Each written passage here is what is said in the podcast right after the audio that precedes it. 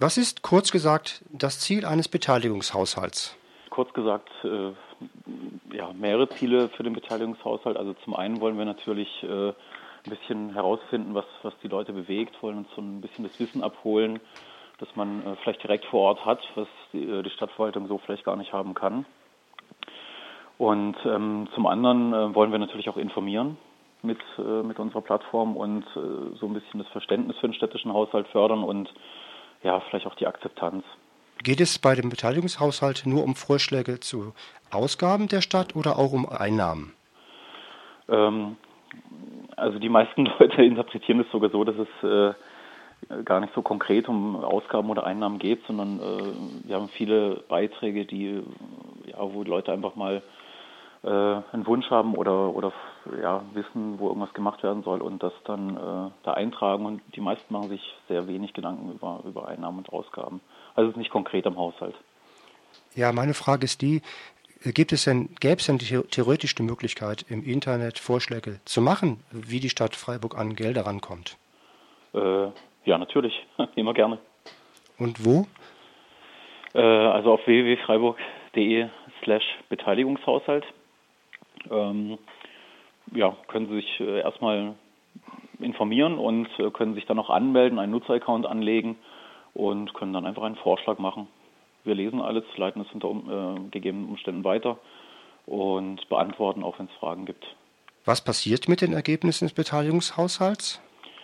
Also ähm, die, das Forum ist jetzt noch bis zum 4. Februar offen und alle Vorschläge, die wir bis dahin haben, werden in eine Infodrucksache äh, verarbeitet, die dann ähm, den Fraktionen im Gemeinderat äh, zugesendet wird, damit äh, die ganzen Vorschläge aus dem Beteiligungshaushalt in die Änderungsanträge, die die Fraktionen zum Haushalt machen, äh, eingebaut werden können, je nachdem, welche politischen Schwerpunkte die Fraktionen setzen wollen.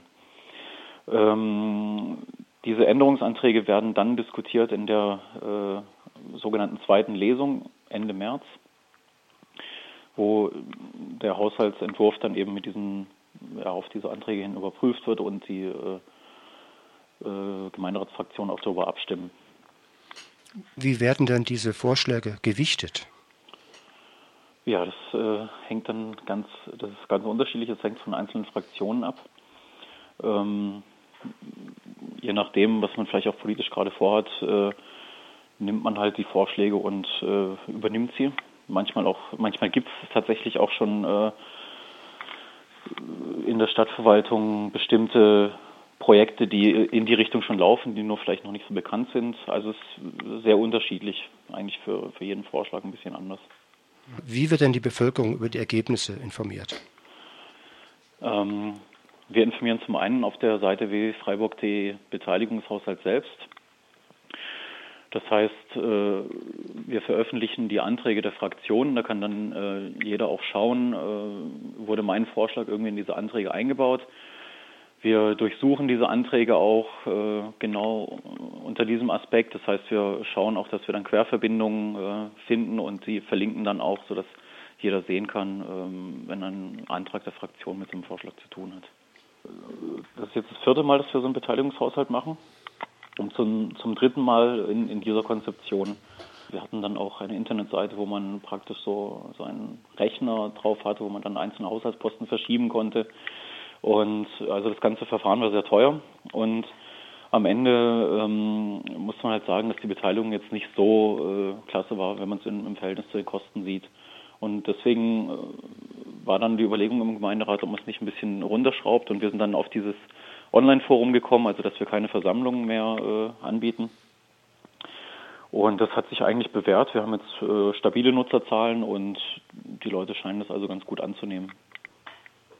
Welche Vorschläge werden ähm, dann in dem ähm, im Gemeinderat in der Stadt weiter besprochen und ähm, welche nicht? Also was sind mhm. da die Kriterien? Geht es da darum, ähm, wo möglichst hohe Beteiligung stattfindet oder werden grundsätzlich alle Vorschläge Vorschläge ähm, betrachtet? Ähm, grundsätzlich schon. Wir werden, also ich habe ja erwähnt, dass wir diese Infovorlage machen. Und da werden wir es so machen, dass wir äh, zum einen gesondert die zehn Vorschläge mit den meisten Unterstützern auflisten. Das heißt, äh, wenn, wenn es einen Vorschlag gibt, kann man natürlich äh, als angemeldeter Nutzer hingehen und sagen, ja, das unterstütze ich, das möchte ich auch. Ähm, das heißt, das ist so ein Kriterium, wie viele Leute wollen das.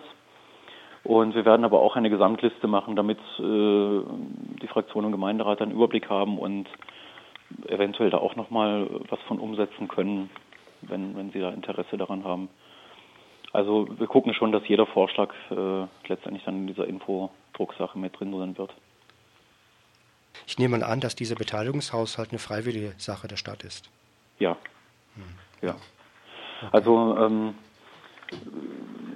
es ist halt eine Entscheidung des Gemeinderats gewesen, dass, dass sowas gemacht wird. Es gibt jetzt keine rechtliche Verpflichtung, einen Beteiligungshaushalt durchzuführen. Herr Frobel, wir danken Ihnen für das Gespräch. Sehr gerne. Danke auch von mir.